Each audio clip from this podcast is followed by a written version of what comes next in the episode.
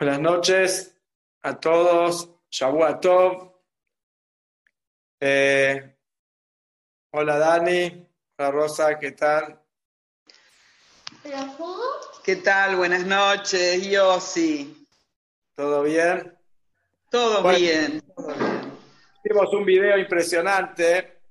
Este video de una persona que, un judío, que se había convertido al cristianismo y va al Rebe, el día que el Rebe reparte los dólares, un, eh, domingo que el Rebe daba los dólares para acceder acá, y trata de convencer al Rebe de que el Rebe reconozca el cristianismo, reconozca a Jesús. Y el Rebe le dice que él está enfermo y que él es un judío y que tiene que volver a sus raíces. Y el hombre insiste que él está convencido que lo que él está haciendo es lo correcto, etcétera eh, acá termina el video ahí, pero en realidad hace unos años, hace pocos años salió un video donde se ve cómo este hombre finalmente retornó a sus raíces, hizo Teshuvah, dejó todo el camino que tenía desde el cristianismo y volvió a sus fuentes, a sus verdaderas raíces.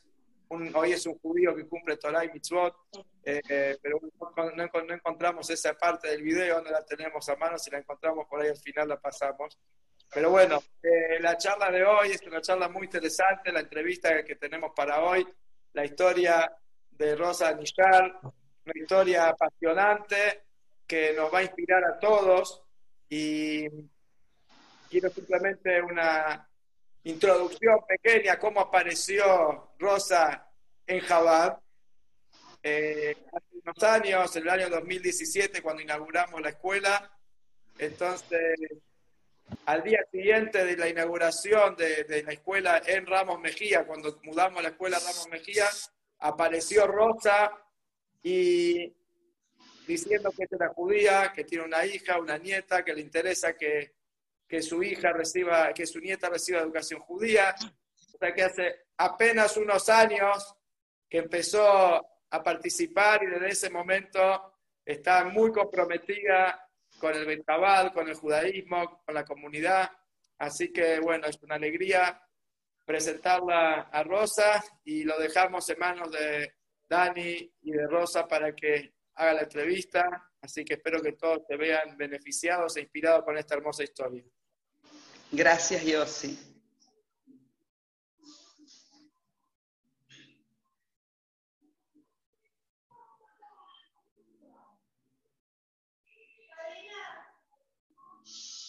Mariela, se apagó el, se me apagó el coso.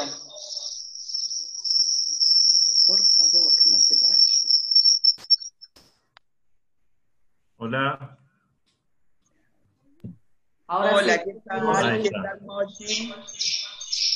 Hola, Rosa. Hola, Daniel. Hola, buenas noches, eh, Rosa. Para nosotros es un honor eh, y una alegría muy grande poder estar hoy de alguna manera eh, conociendo, que la gente conozca tu historia, pero antes de, eh, de comenzar, les quiero pedir, ha finalizado Shabbat, hoy es 18 de julio, es una fecha que nos tiene muy grabados en la memoria de todos nosotros. Se conmemora un nuevo, un nuevo aniversario al atentado a la AMIA. Antes de comenzar me quiero tomar el atrevimiento, aunque sea virtualmente, de pedir un minuto de silencio eh, en recordación a todas las víctimas que han eh, fallecido de una manera muy, pero muy cruel. Eh, podemos comenzar.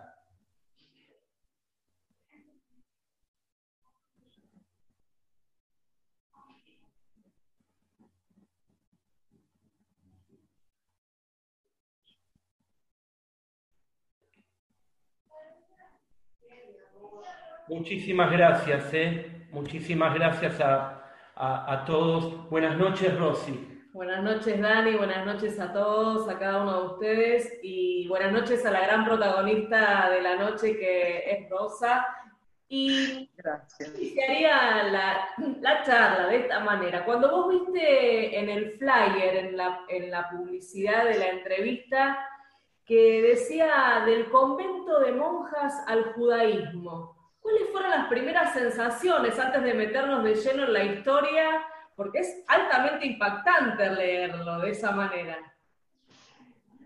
Y la verdad que sí, este, me impactó mucho porque es un camino largo y un camino en el, cual ni siquiera yo podía, nunca tuve una conciencia exacta del camino que estaba recorriendo.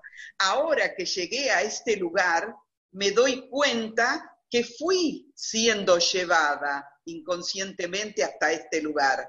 Yo quise llegar a este lugar, lo decidí, pero cuando era chiquita no, no lo podía decidir. Pero sin embargo, todo lo que fui haciendo recayó en esto. ¿Y qué fuiste haciendo y cuál fue como el momento bisagra, ese que, digamos, ese camino que hizo la bifurcación y tomaste para otro lado, un recalculando? Claro, eh, yo me entero a los 13 años recién, porque que soy judía porque mi mamá me lo había ocultado. Como yo estaba internada en una escuela de monjas por necesidad, este, me encantó cuando me dijeron que era judía.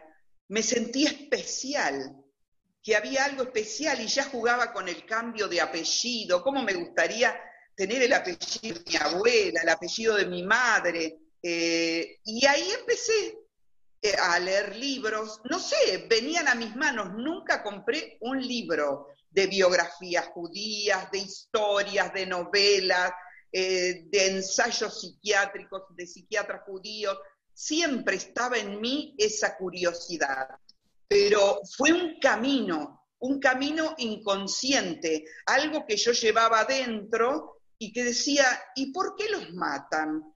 ¿Y, por qué son tan, este, tan perseguidos? Y me dolía, y me dolía en el alma el, por qué. Y me interesaba todo lo que tuviera que ver con el judaísmo. Es decir, que tu, tu, mamá hasta tus 13 años de alguna manera silenció la historia. ¿Por qué será que a los 12, 13 años te, te lo blanqueó, digamos, no? Porque es cuando yo elijo salir del colegio. Pido salir del colegio, que yo ya no quiero estar más encerrada. Yo fui internada a los dos años, entonces yo ya tenía 13 años y no quería estar más internada. Entonces cuando yo salgo me lo blanquean. En la escuela no. Y estuvo bien, no lo dije. Yo sé que estuvo bien por todo lo que viví, todo lo que recibí del catolicismo y bueno, no era muy favorable al judaísmo. Claro. ¿Y después cómo siguió? De esos 13 años, ¿cómo siguió? ¿Cómo eh, intuitivamente, de alguna manera, fuiste tomando eh, historias, cosas eh, que tienen que ver con el judaísmo? ¿Y cómo, cómo siguió? Digamos, ¿esto te generó inquietud, curiosidad? ¿Qué pasó? Yo siempre a todo el mundo con los que hablaba decía que yo era hija de judía, que mi, familia, siempre lo repetía constantemente, no era algo que yo necesitaba ocultar. Es como que necesitaba decírselo a todos para que lo supieran, buscando qué, no sé. Este, y leyendo, leyendo mucho. De esa manera me iba conectando, pero siempre estaba en mí la creencia en Dios y la necesidad de una fe. Tal es así que yo a mis tres hijas como yo había tenido una buena relación, eh, una buena educación religiosa, eh, porque en la, escuela donde yo estaba internada fue muy buena la educación, yo no tenía padre y, las monjas me dijeron, vos tenés un padre, tu padre es Dios que está en el cielo y vos le podés pedir y, él siempre te va a proteger. Entonces anoto a mis hijas en escuela de monjas. Y no sucedió nada con mis hijas. Mis hijas no, no absorbieron nada de lo que yo sí había absorbido, que era la conciencia de un solo Dios único y verdadero. Y bueno, y ahí quedó. Y empecé a compartir con la más pequeña, que es Mariela. Eh, con ella sí, leíamos libros juntas de judaísmo. Es más, ella se tatuó una estrella de David, ella le puso a su hija Sara sin ser judía. No sé, no lo puedo explicar, no tiene una explicación eh, tangible. Era todo como abstracto, era algo que nosotros este, íbamos caminando sin saber que íbamos a llegar a ese lugar. Yo siempre pensé que yo ya no podía ser judía porque me había casado con una persona que no era judía, porque había estado en una escuela de monjas, porque no me iban a aceptar como judía. eso estaba en mi pensamiento.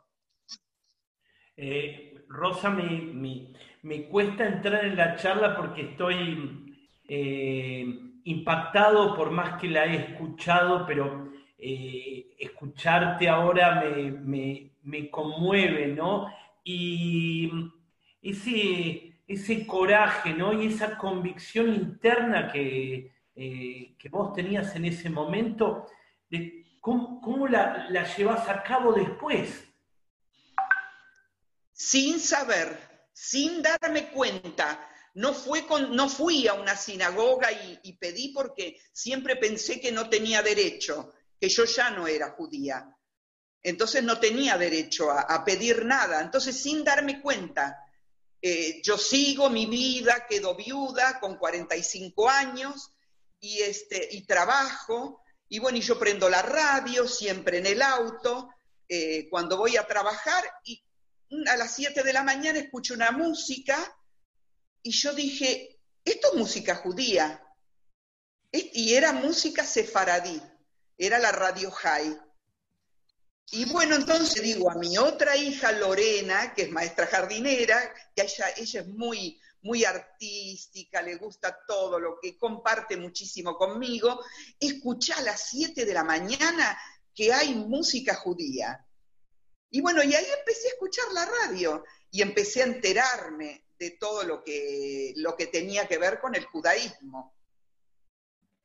Claro, digamos, en este recorrido eh, fuiste entrando a un mundo que ya había centrado porque ya había salido de otro y en este transitar, me parece que vos decías, bueno, yo pienso, yo pienso, sin embargo, cuando apareció la música empezaste a sentir y, ahí no hay posibilidad de, eh, transversar nada, porque cuando se siente, eh, seguramente te habrá llevado a, a, una y otra vez conectar distinto, con otra esencia. Eh, Rosa, yo lo cambiaría no pienso, yo no pensaba, yo sentía, sentía y actuaba sin pensar. Iba, iba, si, no me daba cuenta, no me daba cuenta qué buscaba, qué es lo que yo buscaba. Indudablemente estaba buscando esto, esto que pude encontrar. Bien. Y esto que pudiste encontrar, que seguramente se plasmó eh, al enterarte que en el oeste hay un Yule, Creo que ese también fue otro de los hitos importantes en la historia. Esa, esa fue, eso fue lo que me dio el, hilo. Dije, ahí está. Una mañana eh, vendo en una escuela un par de libros, subo al auto para ir a otra escuela, prendo la radio, podía no haberlo escuchado, porque yo podía haber estado en la escuela y no haber escuchado el reportaje de un periodista que le hacía a un representante de la escuela que se abría una escuela en Ramos Mejía y que la escuela era judía. A todo esto por cosas de la vida tuve que venir a Ramos Mejía, porque yo estaba en la Ferrer. Entonces, yo sentía y aparte iba siendo inducida de alguna manera por alguien, porque estaba en Ramos Mejía me calzaba justo. Entonces eh, escucho que el periodista le pregunta a un Daniel, y yo dije, Daniel, Daniel, esto me tengo que acordar, este nombre, este, que si todos los eh, judíos podían, tenían derecho a tener una eh, educación judía, y él contestó que sí.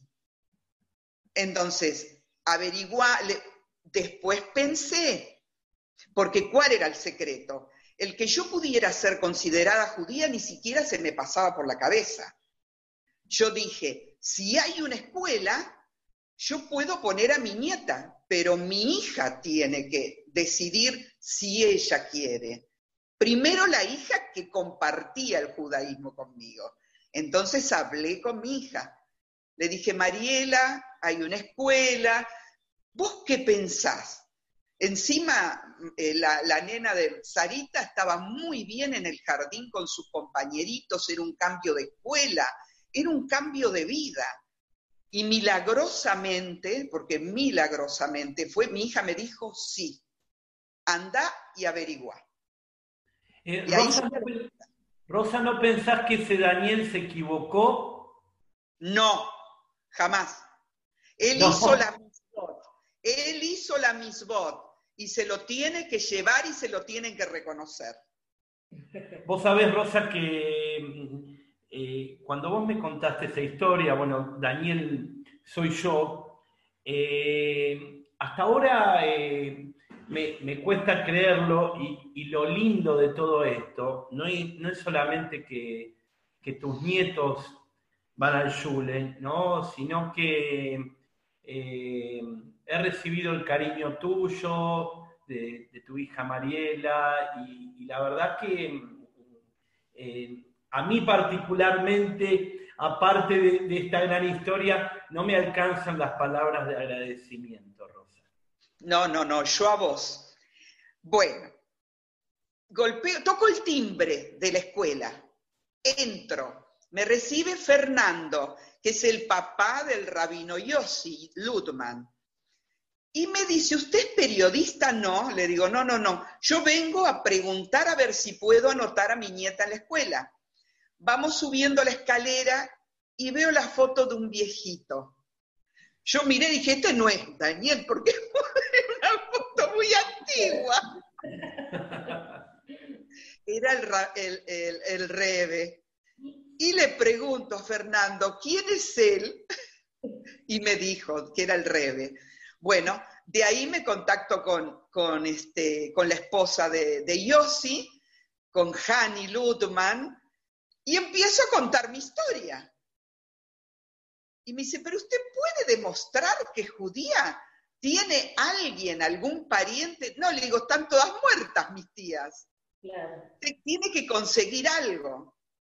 Y le digo, bueno, yo tengo parientes en Santa Fe. Me dice, no, en Santa Fe no, porque tiene que ser en el rabinato, de acá de Buenos Aires. Buah.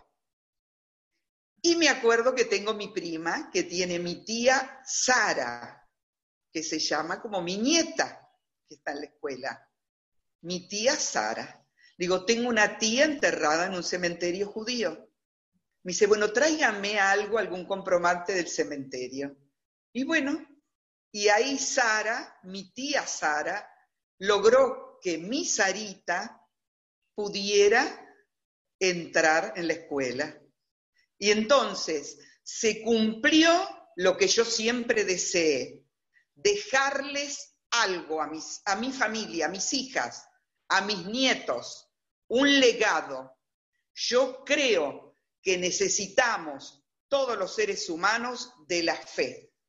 Debemos tener la fe en un Dios, porque en los momentos difíciles, si no tenemos esa fe, no vamos a poder continuar. Entonces, eso es lo que yo les quiero dejar a mis hijas. Creo que es lo más importante y es lo que busqué siempre de dejarles. No lo pude lograr del lado del catolicismo, pero sí lo estoy logrando del lado de mi propia raíz, del judaísmo. Creo que, perdón, creo que, esta historia que, que a mí particularmente creo que los que estamos participando del Zoom nos conmueve. Creo que no es una historia para Zoom, es una historia realmente de película, Rosy. ¿eh? Sí, tal cual. Y, yo pensaba, ¿no? Porque a veces cuando uno eh, tal vez no está bien en un lugar o ese lugar ya, eh, ya no tiene su razón de ser, se va sintiendo Eh, y tal vez en, esta, en este redescubrimiento de tu esencia, es posible que tal vez estés más integrada, más, más tranquila, más que esto tiene que ver con vos, que esto te identifica.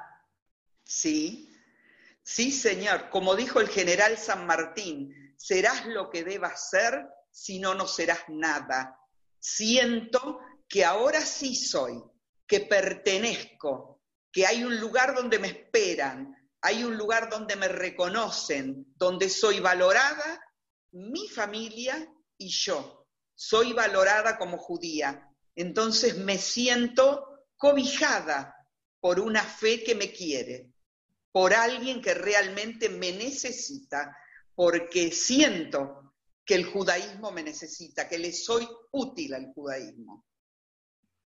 Bien, ¿y cómo, cómo sigue ahora eh, tu participación? Eh, ya, digamos, más integrado tu, eh, tu sentimiento. ¿Cómo te gustaría de ahora en más? ¿Qué cosas estás haciendo relacionadas al judaísmo específicamente? el poder ayudar. Por ejemplo, bueno, estos días eh, estuve ayudando al rabino Yossi a repartir este, mercadería a personas necesitadas. Este, estoy, eh, aprendo por televisión hebreo, voy a seguir haciendo hebreo, voy a estudiar hebreo, que es lo que me gusta, porque me gusta mucho rezar y cantar, y me gustaría poder aprenderlo para poder rezar en, el idioma madre que es el hebreo. Y, después con mis hijas, con mis hijas eh, logré que nos pudiéramos juntar, porque pasamos tragedias, eh, tragedias muy grandes desde mi nacimiento hasta el día de hoy. Y, creo que ahora nos unió, el, judaísmo nos unió más nos sentimos más, este, más familiarizadas, mejor recibidas. Bien, bien. Em, como yo también te conozco, yo sé que estuviste en, en Jerusalén. Y me gustaría que también cuentes, porque eh, es la Tierra Santa. y esta Tierra Santa que tiene un valor sagrado, para todas las religiones. ¿Y, cómo fue ese, ese momento, no? Ese momento de estar ahí donde, a ver, las historias internas tuyas también confluyeron ahí y la pudiste experimentar cómo. Mira, yo tenía un sueño de, viajar, no como todo el mundo que dice, bueno, quisiera ir a París, quisiera ir a Roma, mi sueño era ir a Marruecos, donde había nacido mi abuela, o a Israel. Se dio ese viaje a Israel, que de paso le mando saludos si hay algún compañero mío del grupo Marzo con el que viajamos, que somos unos cuantos, y seguimos manteniendo, porque yo quiero seguir manteniendo los lazos, porque de esa manera yo puedo aprender, tengo mucho para aprender, y creo que hice el viaje demasiado pronto, pero lo hice cuando pude hacerlo. Me debo otro viaje porque ahora quisiera ir, ahora que sé un poco más, ahora que me siento cada día más judía, más quiero ir. Y, estar en Israel fue un shock, un shock tremendo. Eh, poder ver, eh, estar en el cótel, en el, eh, el que más me impactó fue el Museo de Herzl, cómo él eh, y se ilusionó y creó la idea del sionismo y la creación de un Estado propio. Y fue muy, muy, y también el, museo donde se declaró la independencia.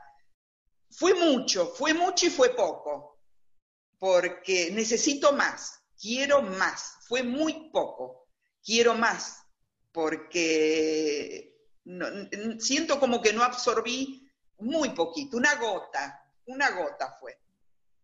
Y Rosa, cuando vos contás esto, ¿no? Y, está tu entorno familiar, están tus hijas que están eh, presenciando eh, el Zoom, tus primos que me has contado, ¿qué dicen de tu historia ahora? Y mm, no sé, no, no, de parte de, más que nada nosotros, mis hijas, somos la familia que más estamos eh, embebidas. Tengo amigas mías que me dicen que ellas quisieran ser judías, que me debe estar escuchando Norma, me dice, ¿cómo me gustaría ser judía? Dice, respeto tanto esa religión. Graciela Zarza también, que están mis compañeras de la escuela escuchando, mis compañeras de la escuela donde estuve internada, de la escuela de monjas. Ella también le interesa mucho, a Claudia Marón. Todos eh, se admiran, les gusta, es muy bien recibido, al contrario de lo que quizá cualquiera pudiera pensar, por ejemplo, trayendo esta desgracia ¿no? del atentado de la AMIA, como que se cree que los judíos son eh, rechazados. No, fui muy bien recibida, muy bien recibida por todos y con mucha alegría y les gusta saber y me preguntan y hay cosas que yo no les puedo responder, que desconozco y les digo, bueno, te voy a averiguar y te voy a contar. ¿Por qué Hanukkah? ¿Por qué Pesa? ¿Por qué esto? Y, voy transmitiendo a personas que no tienen mi misma religión, pero les gusta escuchar, les gusta escuchar todo. Y a medida que vas transmitiendo, vas aprendiendo. Esto que hacías en forma tal vez más intuitiva, ahora eh, con otra eh, con otro recorrido, con otro saber, como hablabas de, bueno, que fue una gota lo de Israel y que seguramente más adelante eh, vas a estar mirando con otros ojos, porque hay todo un camino recorrido y una cosa es como la evolución de, cada uno, ¿no? Los primeros pasos hasta poder ir corriendo, ¿no? Y tal vez tiene que ver con esto, con ya cierto camino recorrido y que invita a, seguir aprendiendo, que creo que, esa es una de las posturas que, destaco firmemente. Hablando, hablando de aprender, un saludo a mis compañeros del curso de Torá, ¿eh? que estoy haciendo el curso de Torá todas las semanas. Bueno, ahora por la pandemia no lo hago, pero un beso a todos y trato de no faltar nunca, me hace mucho bien. Necesitaba tanto, les aseguro cómo necesitaba, porque fui enseñada en la fe. Si hay algo que hicieron bien las monjas fue enseñarme la fe. A través de eso sabía yo que necesitaba eso. Necesitaba como una tierra seca el agua. Y cada vez que asisto a, las reuniones de Torah, me puedo este, nutrir, nutrir de algo nuevo nutrir de, un conocimiento y de un afecto y de un pertenecer, de un pertenecer fundamentalmente. Eh, acá Daphne Schwiderman dice, Shabuatov, increíble, Cola Cabot, ¿cuándo sale la primera edición de la historia de Rosa? Eh, eh, es, para un libro y me encantaría que los que están presentes escuchando la historia de Rosa a través del chat los que quieren pueden hacerle preguntas y que, la debatamos, que la charlemos acá, que estamos en, en familia de alguna manera. Y, Rosa, y cuando, no sé, te toca, te toca llevar a tus nietos al Yule, yo digo Yule, a lo mejor algunos mencionan escuela, y ¿Qué sensación tenés, Rosa? Que ese es el camino, que ahí está el camino, que eso es lo que, que, yo sé, soy re joven, pero que sé que no voy a estar más algún día y ellas no se van a perder, que van a tener personas que van a estar atentas a, ellos, a mi nieto también, Nacho, a, mis cuatro nietos, a mis hijas, que ya hay alguien que las cuida, que no las dejo sola, que les dejo algo, algo muy importante. Para mí fue importante. Entonces es lo más importante que yo tuve en la vida, que fue Dios, o Hashem, como le decimos los judíos. ¿Eh? Fue Hashem. Yo les dejo eso. Y, y sé que con eso no les va a faltar todo lo demás. Hay unos mensajes, Rosy, ¿eh? a ver si vos, eh, que ves mejor que yo, podés de, mencionarlo, ¿no? Mónica Gold, te quiero mucho, mucho y te, eh, te escucho orgullosa. Eh, la moraza ahorita leen, uy, Sari, me vas a, me vas a que, lea en, en. Se dice, Blut ist nicht kein Wasser. La sangre no es agua. Eh, ¿Y qué tiene que ver con esto? Con esto que estás transmitiendo y que, nos hace emocionar a todos y nos permite ir viviendo tu historia, ir viviendo tu historia y sobre todo esto que estás diciendo, este legado, este, eh, bueno, hice las cosas bien, lo transmito, auspicio una continuidad. Y vos sabés, Rosy, que esto de, transmitir, eh, a mí me transmitieron el judaísmo Rosa lo adquirió por convicción, lo adquirió sola. Y, yo no sé, pero bueno, tal vez los sabios, eh, eh, los, estudiosos eh, pueden contestar esta pregunta, pero para mí, yo no sé si es más judía que yo, pero la convicción es muy fuerte, Rosa, y, realmente me, me emociona. Sí, soy judía, soy orgullosamente judía.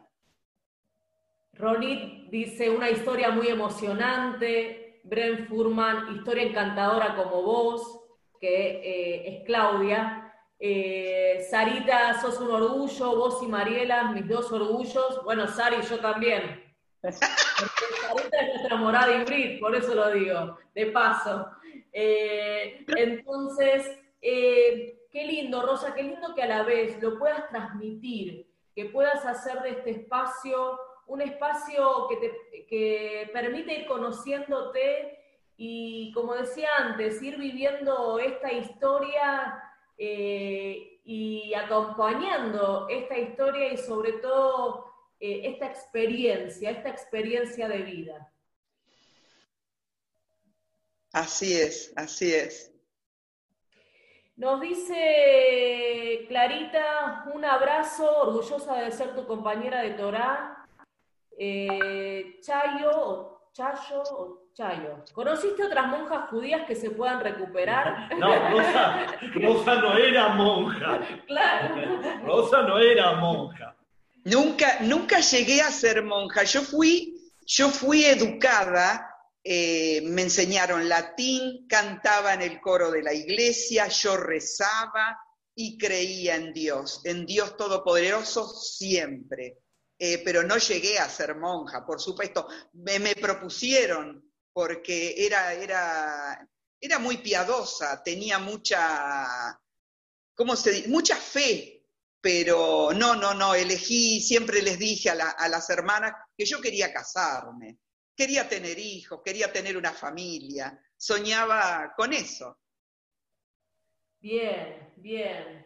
Eh, Nadia Cabrera, siempre escuché tu historia desde que la conocí gracias a Mariela y lo más importante es que pudo descubrir sus raíces para hoy poder ser parte. Eh, también acá escribe Judith, ¿no? Judith y David, bienvenida a nuestras raíces, sos un orgullo más, eh, Sari, eh, Rosy, vos también, que la cuarentena no interrumpa la función de ustedes por aprender hibrid. Eh, Roxana, hermosa historia, muy fuerte, Rosa, sos una hermosa persona. Eh, qué lindo, qué lindo que, que, cada uno pueda estar compartiendo lo que digamos, lo que cada uno va sintiendo en tu relato. Y esta... Rosa, Rosa. Sí, yo eh, ¿Qué Rosa? Eh, ah, sí, las dos Rosas, bueno. Eh, no, te estaba interrumpiendo a, Rosa Razlowski. no, porque Dani decía algo interesante antes, que decía yo la veo que es más judía que, que, que, nosotros, que tal vez. Pero ¿cómo es esto? Entonces, muy interesante, los sabios llaman, en estos casos, una persona que, que estuvo, si se puede decir, alejada o desconectada del judaísmo, descubre su judaísmo, se dice una persona que hizo teshuvah, ¿sí? que teshuvah no es arrepentimiento, sino teshuvah es volver, es retorno.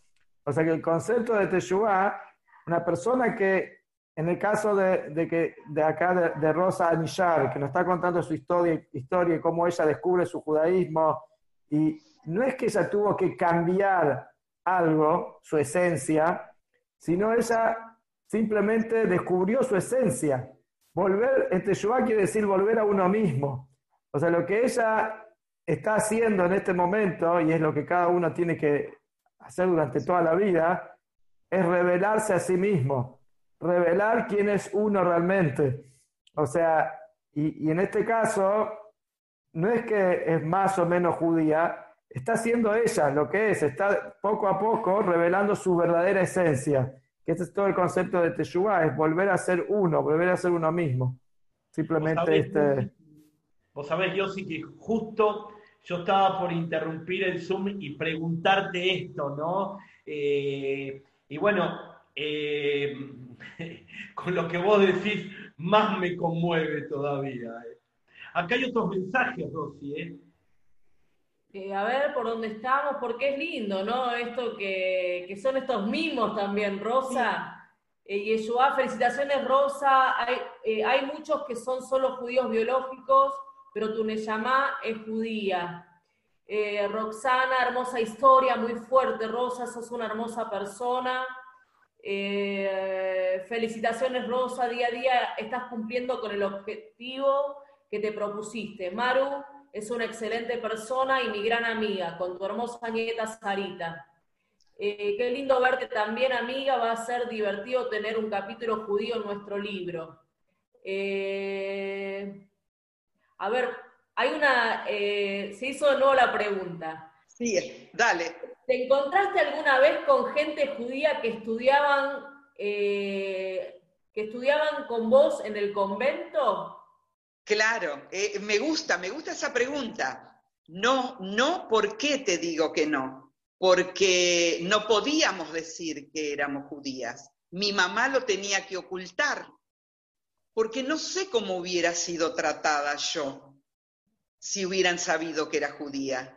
¿De qué manera estamos hablando? Yo tengo 65 años. Quizá ahora las cosas son diferentes, hay inclusión, creo, creo, pero en esa época no, en esa época no se podía decir. Mi mamá no podía decir que era judía, por lo menos ella decidió no hacerlo. Y, y yo estoy de acuerdo, porque por la forma en que me enseñaban, hay, hay una, como una rivalidad, hay cosas que me hubieran, hubieran interferido, o quizás con mis propias compañeras. Entonces, no lo sé si quizás hubiera habido alguna otra chica judía. Claro. ¿Y Nunca lo pude, no lo podría saber. Claro, cuando tu mamá te dijo que, que, que eran judíos, eh, ¿Qué pasó ahí? ¿Qué pasó ahí con tu mamá? El vínculo entre ustedes, ¿qué pasó? A mí me encantó, a mí me encantó. Ella no, no profesaba la religión porque pobrecita quedó eh, los, huérfana a los siete años y siguió la vida sin religión, pero ella era tan judía, era tan judía, siempre daba, siempre me decía, ojalá que siempre tengas que dar, en, el barrio la conocían por la judía, lo tiene que haber proclamado ella, porque si no, no lo hubieran dicho la judía. Así que trabajó en 11, 20 años, en 11 con un kiosco, y se trataba con todos judíos. Estaba cerca, pero no, su vida no le permitió nunca poder darse eh, este permiso de inclinarse a la fe, no tenía tiempo la vida la pasaba por encima. Claro, claro. Me encantaría que estuviera viva para que ella me viera. Eh, están, armando, estaría orgullosa.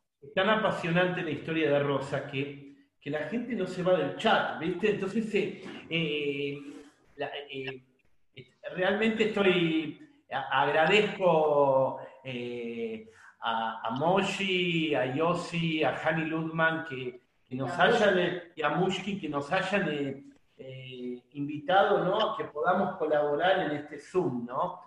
En este Zoom lleno de emoción. Muy importante, Daniel, siempre, sabelo. Así Te lo agradezco muchísimo. Realmente me emocionan tus palabras. Y, qué interesante esto que de la, esta transmisión, esta transmisión eh, que, nos estás compartiendo. Inclusive Hani Ludman, que es la que te, recibió en aquellos tiempos, dice, Rosa, capaz si querés podés decir que un año antes de inaugurarse el Zule en Ramos, se debatió bastante si continuar brindando educación judía en el oeste, porque había muchas dificultades. Imagínate qué hubiera pasado si hubiéramos decidido no continuar. Eh, nunca hubiéramos conocido a Rosa. Nunca hubiésemos conocido a Rosa. Eh, también fue una locura tener, eh, continuar con la educación judía en el oeste. Y esa locura lo puede hacer en el buen sentido y con todo respeto un Michigene como el rabino Yossi Ludman, que la verdad que no me alcanzan las palabras de, de agradecimiento porque como vos lo decís, Yossi, si no fuera por este Michigas, no se hubiese rescatado de alguna manera a Rosa y toda su familia, ¿no es así, Yossi? Mira, Dani, no hay dudas, no hay dudas que sostener un colegio judío en la zona oeste hay que estar un poco Michigan, ¿eh? como vos decís, pero para sostener el judaísmo y para que el pueblo judío siga, como se dice, Jaibe Kayam, viviendo y existiendo por siempre, hay que ser un poquito Meshigen. Porque si vas con la lógica, entonces el mundo y la asimilación y la oscuridad del exilio te pasan por arriba. Entonces, en realidad, el judaísmo se mantuvo y se mantiene hoy por estos Meshigenes. ¿Qué quiere decir? Por la gente que y yo no quiero, vos me decís Yossi Ludman, pero yo no lo quiero atribuir a, ni a mí ni a Hani. Eh, nuestro Michigás es el Michigás que el Rebe le puso a cada Sheliach, a cada emisario del Rebe en cualquier lugar donde se encuentra, de cuando se habla de educación judía no hay concesiones. O sea, no miramos las dificultades, no hacemos cálculos si el presupuesto alcanza o no alcanza para mantener un colegio, cuando se trata de salvar una vida judía no se hacen ningún tipo de cálculos. Como el Rebe, sabemos que el Rebe cuando tenía, no sé si cinco o seis años, era chiquito, estaba en un barco en, Rusia, en un paseo, y se cayó un chico al agua, se cayó un chico al agua, y el Rebe se tiró al agua para salvar la vida ese chico. Entonces, ese concepto de, arriesgarse por el otro y dar todo por el otro es lo que Rebe enseñó a todos sus alumnos, a todos los Hasidim, a todos los Shluchim. En realidad, la historia del pueblo judío se mantiene, el pueblo judío está vivo gracias a que hubo educación judía. Los lugares donde se anuló la educación judía, donde dejó de haber un shule, con el tiempo, el pueblo, el la, digamos, la comunidad judía de ese lugar desapareció. Sin Shule, sin educación judía, no podemos tener un pueblo judío. Y bueno, y acá estamos, vemos los frutos, como ustedes dicen. Si no fuera que estaba el Shule, no, sabíamos, no, sabemos cuál hubiera sido la historia de Rosa y, su familia y sus hija, hijas y nietas. Así que agradecemos a Shem y a todos los que hacen posible que el Shule exista. Eh, yo sí sigo insistiendo con el tema, ¿no? una de las discusiones matrimoniales, no, voy a estar eh, contando acá en, en, el aire, pero lo mismo algo puedo, puedo tirar. ¿Por qué, ¿Por qué insistimos con la educación judía, por ejemplo, en el oeste, y, y cuando hay 70, 80 chicos de kilómetros y kilómetros y realmente vos nos contestás, ¿no? Y no, nos reafirmás esa convicción, ¿no? Que eh, ya recuperar una familia judía ya lo vale todo, ¿no? Yo sí. 100%, 100%. El Rebe mandaba a Shluchim a un lugar donde por ahí había unos pocos judíos y, no hacía los cálculos si vale la pena, si no vale la pena. Es así, así. una sola alma que se recupere, valió la pena todo el esfuerzo. Ni que hablar cuando son más de un alma que se recupera y que podemos reconectar con el Yadut, con el judaísmo. Veo que hay más preguntas en el chat, no sé si la están viendo. Eh, acá alguien preguntó, perdón que me meta en el trabajo de ustedes, eh, dijo, ¿dónde estaba? Ah, interesante historia, Matías Meilit dice, decís que siempre creíste en Dios, pero me imagino que en el catolicismo te enseñaron otra manera de entender a Dios. ¿Cómo fue erradicar esa manera y amoldarte a la manera judía de entender a Dios? Una de las preguntas. Eh, se me detuvo la cámara, no sé si me escuchan. Sí, sí, te escuchamos. Ah, perfecto. No, yo sigo hablando, yo no tengo problema para hablar, me encanta hablar. Eh, a, mí no se me eh, a mí no se me corrigió nada, porque lo que me enseñaron es exacto lo que enseñan ustedes.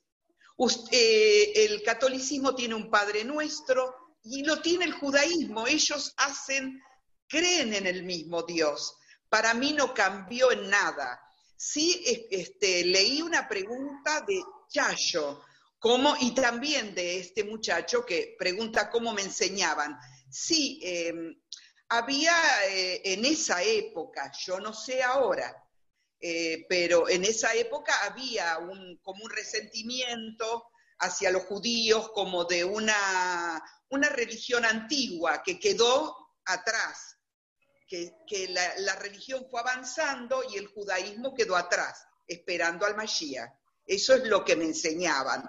O de repente también, no quiero que, porque tengo amigas eh, católicas, pero es lo que nos enseñaban que los judíos eh, lo traicionaron a Jesús o que lo mataron a Jesús. Pero eso no era importante, no fue tan importante para mí. Yo creo que Jesús fue un gran judío, pudo haber, eh, hizo mucho bien, era un judío, hay que aceptarlo como era. Pero nada más, eh, Dios está por sobre todo, Hashem arriba de todo. y Él es el que maneja todo. Él es el que hace y, nos conduce. Como dijo Hani en un, en un, este, en un eh, no sé si se dice shur, sermón, todo lo tengo que aprender. Dejémonos llevar, dejémonos en la mano de Él, que Él va, Él va a hacer, Él va a hacer, tengamos fe en Él. Y es lo que hago todos los días. Bien, bien. Anécdota, si me permiten que es muy graciosa. Yo la conté otras veces, pero me causa mucha gracia. Que cuando yo llego y hablo con Hani, ya me estoy retirando, que, bueno, que me dice Hani que le presentara algo para decir que yo era judía. Antes de irme me doy vuelta y yo resulta que cuando era chica escuchaba a mi tía Esther, cuando peleaba con mi mamá, salía al patio y miraba al cielo y decía que el cielo se abría y que el Caldú Barujú. Entonces, siempre me quedaba eso, ¿quién será el Caldú Barujú? ¿Será algún brujo? ¿Algún judío? Y lo primero que le pregunto a Hani, digo, Hani, ¿me puede decir usted quién es el Caldú Barujú? Y ella me mira, pero con unos ojos redondos, y me dice, no, ese es el nombre de Dios, el santo bendito. Digo, ¿no me lo puede anotar acá en este papel? y me llevé el papel que tengo guardado que dice Akadosh Baruchu. Ella me enseñó el nombre del santo bendito. Y no me voy a olvidar nunca de eso. Fue la primera que me enseñó el nombre de Dios. Qué lindo, Rosa, qué lindo lo que contás, eh, sobre todo con la humildad que lo contás, porque hay que tener valentía para contarlo así, para contar estos primeros, y estos primeros pasos que arrancás con un no sabiendo y que vas, eh, y que vas sabiendo en el, en el andar. Y también queremos compartir los mensajes de Mariela, una de tus hijas, que dice, mi madre nos dejó un pueblo como familia. Ayer va a estar por y para siempre a nuestro lado. Sara va a crecer orgullosa de sus, sus raíces. Gracias, familia Lutman.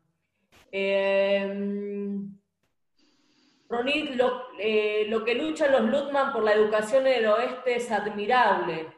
Gracias, eh, dice, gracias al Rebe, a su mirada de llegar a todos sin importar dónde ni mirar de dónde. Eh, Sarita nos dice, yo, si por un chico judío hay que abrir y sostener una escuela judía. El Rebe te dará fuerza para seguir adelante y tener éxito en esta eh, misión. También Lorena, otra de tus hijas. Sin el Yule no me imagino. Soy muy feliz y me siento muy contenida por todo lo que le dieron a Nacho y a mí. Fue una gran red de contención y una gran familia. Gracias por todo lo que nos dan. Eh... Susi, ¿no? Dice acá. Susi, Cola Cabó, Yabuatov, eh, Jorge, Rosa, veo que el mensaje antisemita de la iglesia no penetró en tus sentimientos. Te felicito por tu actitud. Eh, todos los mensajes los vamos leyendo para compartir y para hacer de tu historia, como decía Yossi, un modelo de Yubá, esta vuelta y esta transformación que va desde el lugar de la, de la, humildad y la entrega eh, a, lo, a lo nuevo, a lo nuevo tal vez que estás transitando y no tan nuevo porque tiene que ver con tu esencia, con tu ser. Lo siento desde toda la vida. Le quería contestar a, la persona que habla de que el mensaje antisemita de la iglesia no penetró en mí.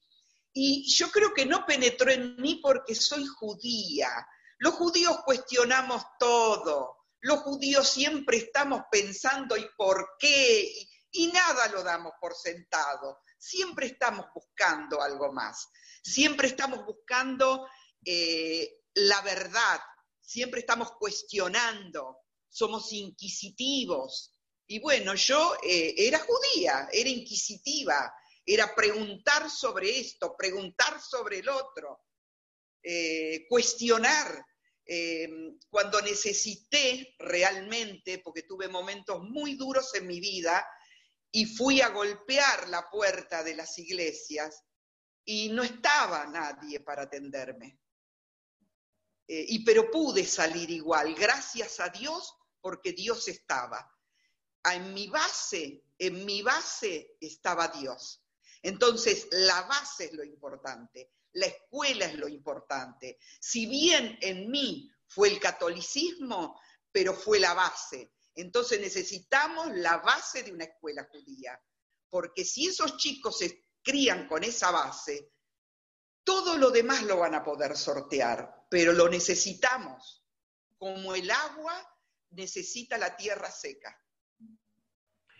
Rosa, eh, perdón, esto que dice Rosa, la importancia de la fe, que es la base de todo, eh, es muy interesante. El Rebe eh, había instituido la costumbre, o sea, lo hizo en Estados Unidos, que hasta el día de hoy se hacen un montón de escuelas públicas.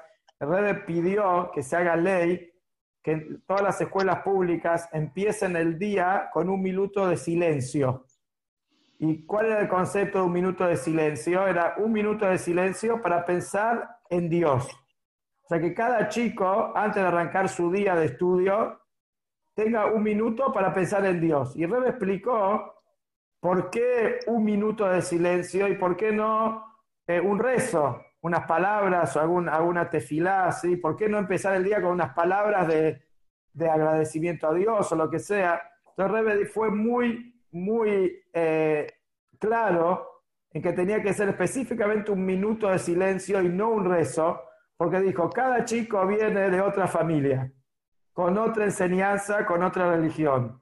Si lo que se va a pedir que sea un rezo, entonces eso va a traer muchos problemas, porque cada uno va a querer decir su rezo a su manera, de su... Entonces el rey dijo que cada chico piense en Dios según lo que sus padres le enseñan en la casa.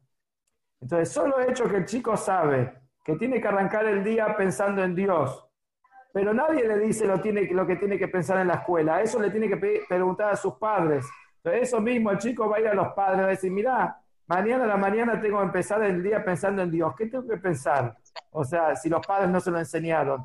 El rey puso eso y dijo que eso es la base para una sociedad eh, correcta de valores, de que para evitar todo lo que es la delincuencia y todo lo que, lo que está pasando en el mundo, si la gente tiene, empieza el día pensando en Dios, y no solamente empieza el día, sino cuando uno empieza el día de la manera correcta, así en realidad marcha después todo el día.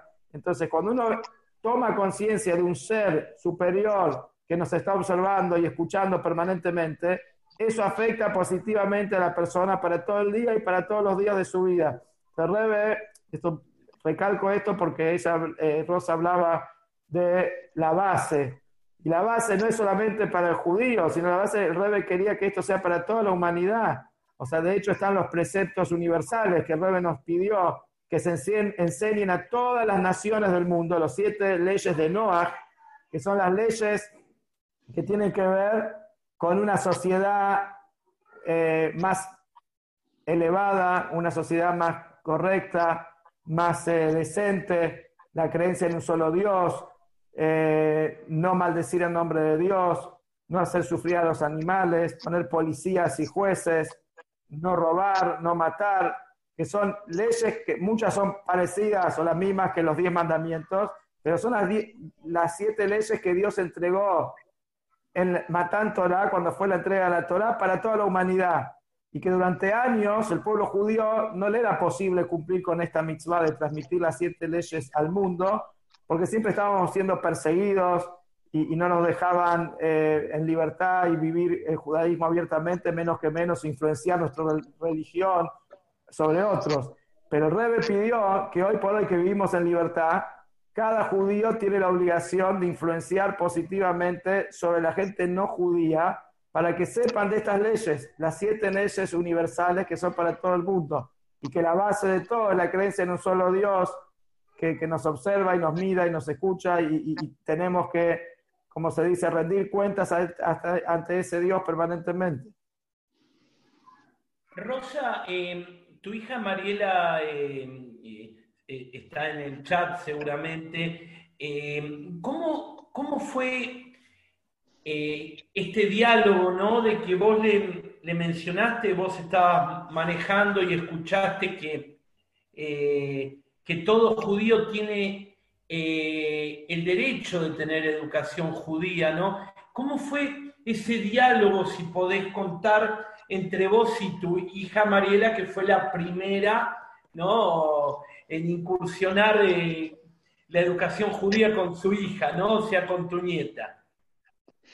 Bueno, mira, yo eh, cuando se lo comenté, que soy la de, no de, las ideas locas, no, es siempre buscando cosas eh, para mejorar.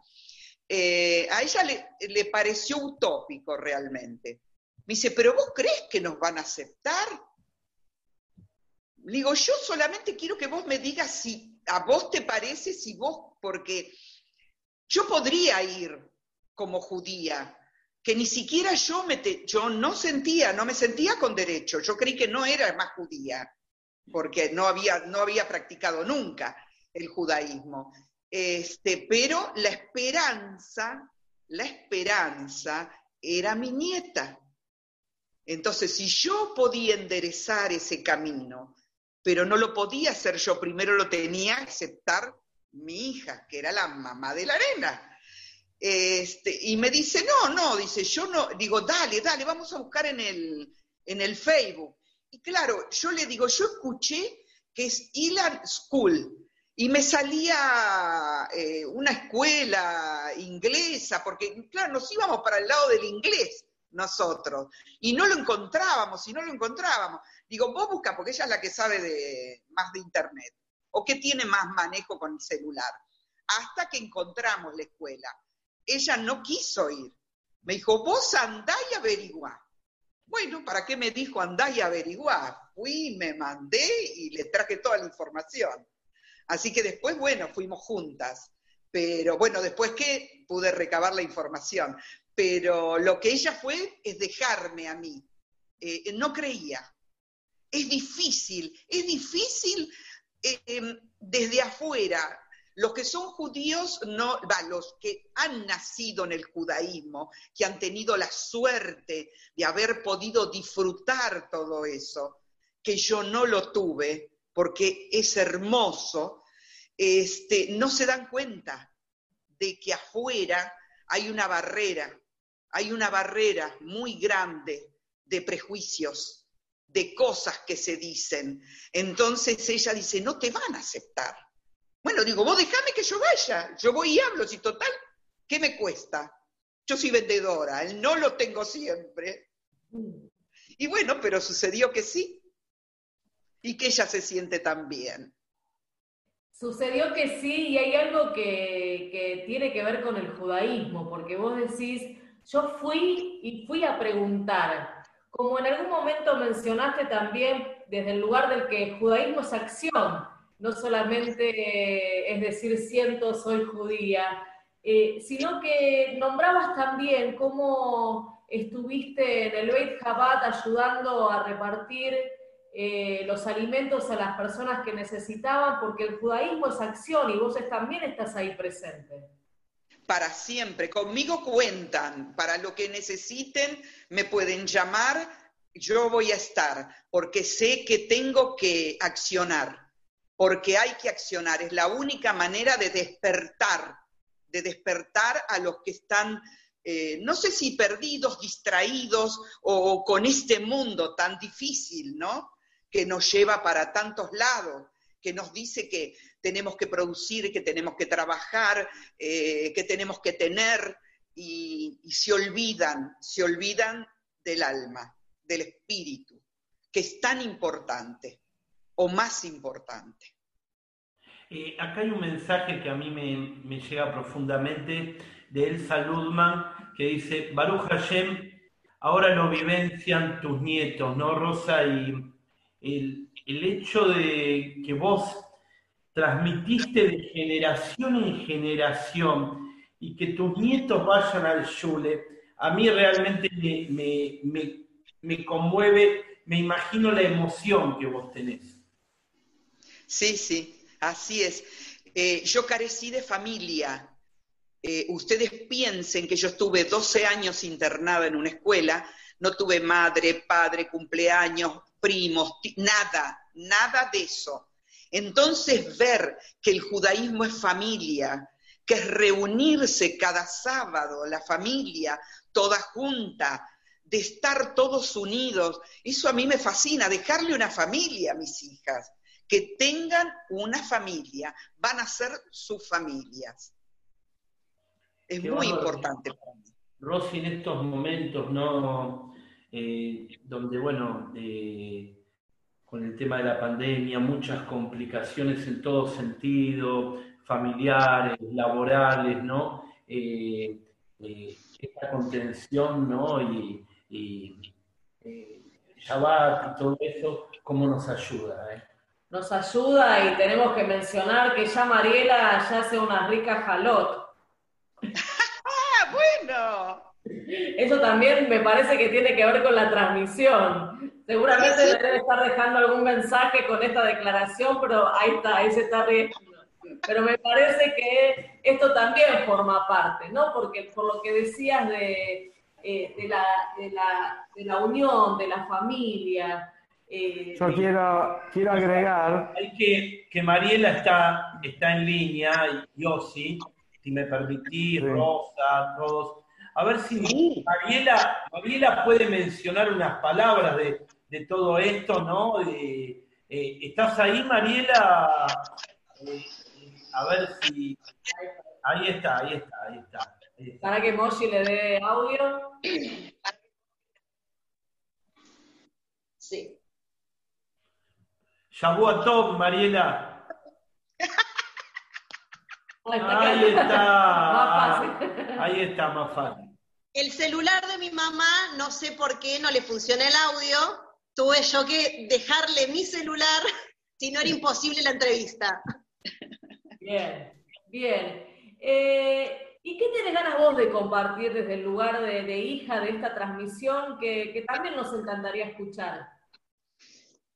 Bueno, en realidad solamente sumar a lo que decía mi mamá, este, que es milagro, ¿no? Un milagro, esa, como esa frase que uno dice, podés ver los milagros todo el día.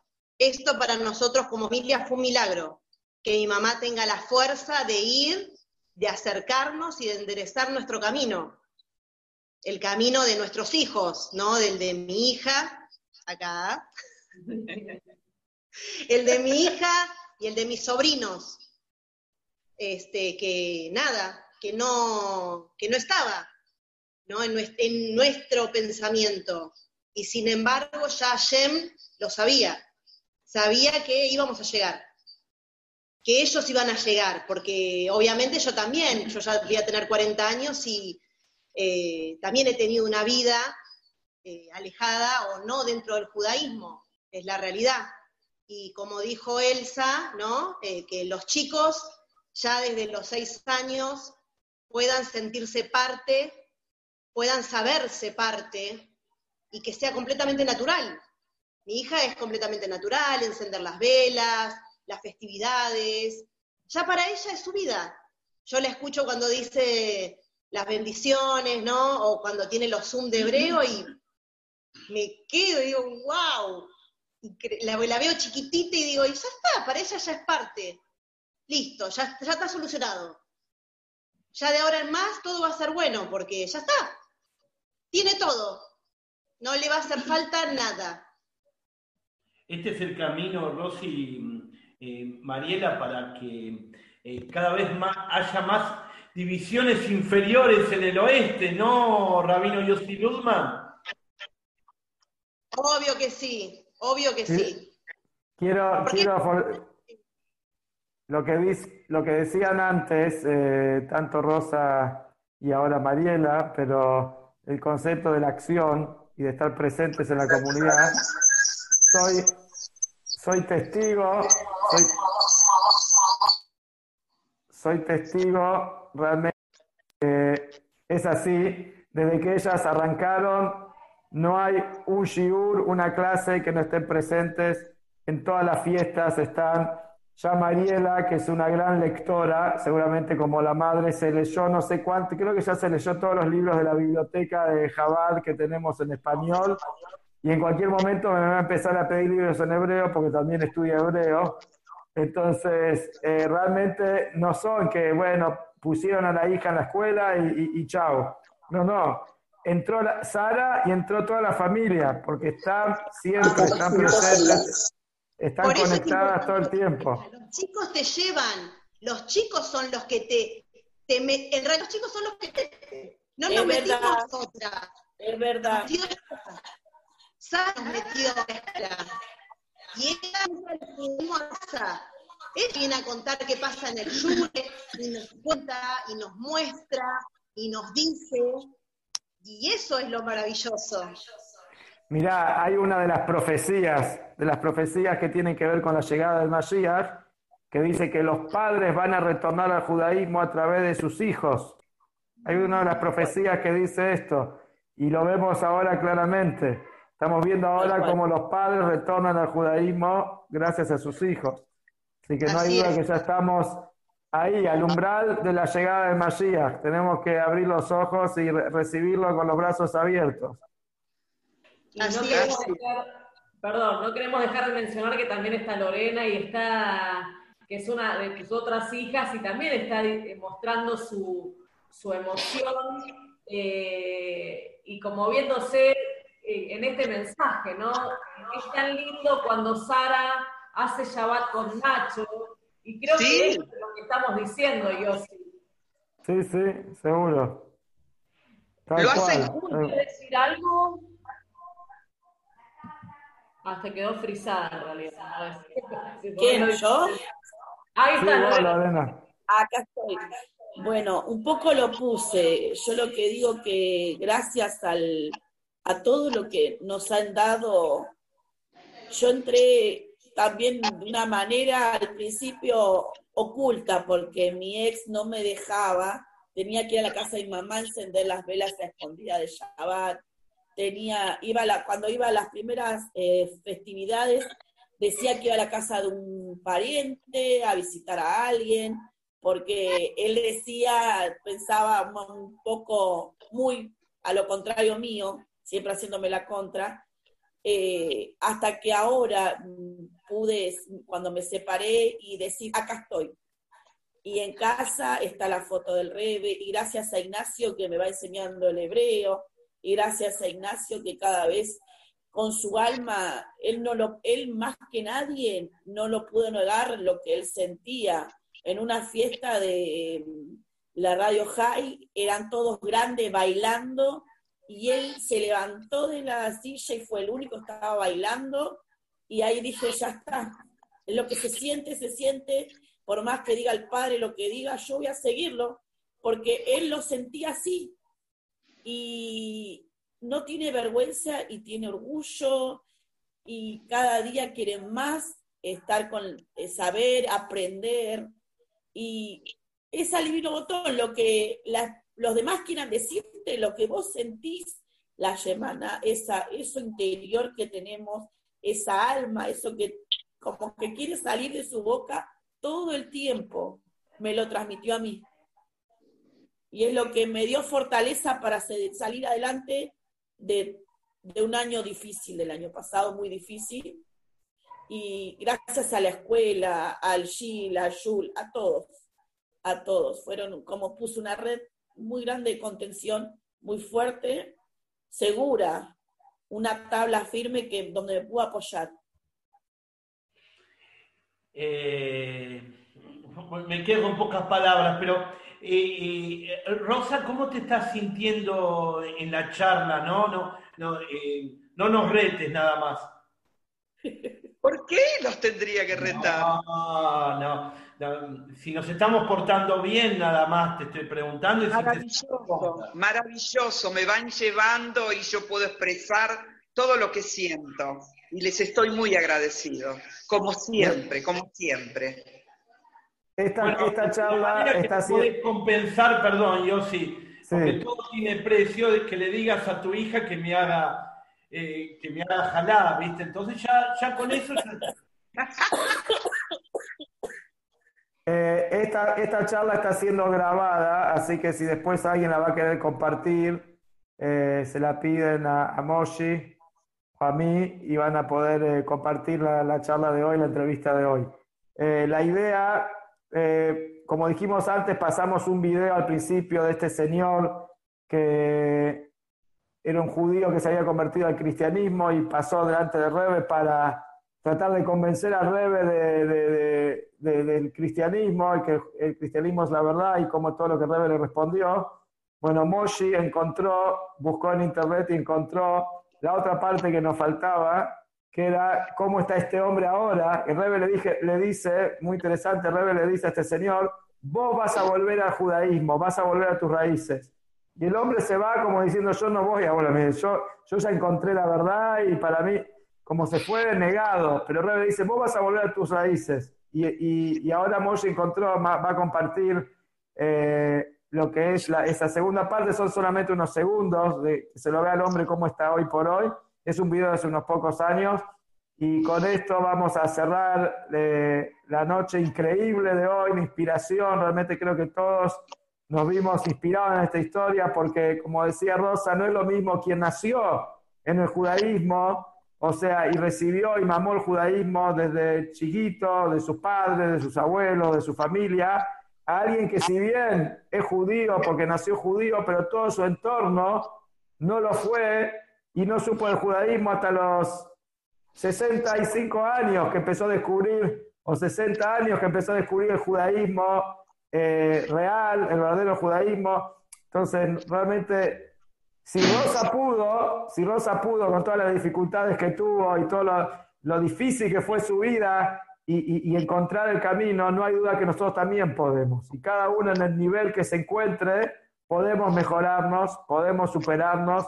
No hay que eh, estar conforme con el nivel de judaísmo que tenemos hasta ahora, sino tenemos que, que aspirar, crecer un poquito más.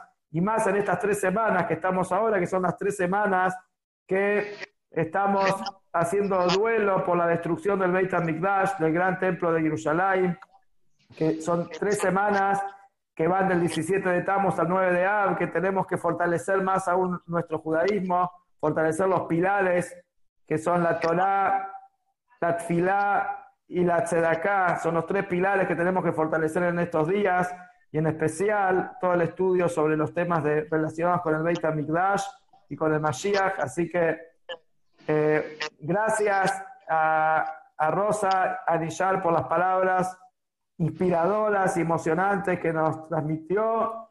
Gracias a las hijas también por lo que compartieron. Gracias a, Dani y a Rosa por todas las preguntas, la entrevista espectacular y profesional.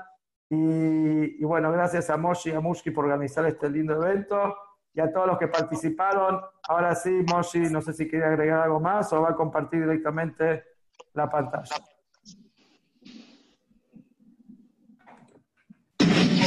Acá es como termina. Esto fue hace cinco años. Eh, lo ves, el hombre está él aparentemente. Está, cada palabra era difícil, eh, lo lograba leer en hebreo. Eh, quiero agradecer, yo no lo encontré al video, pero lo él, él lo mostró a Y bueno, muchas gracias a todos. Lo ve algunos segundos, nada más una persona hasta La La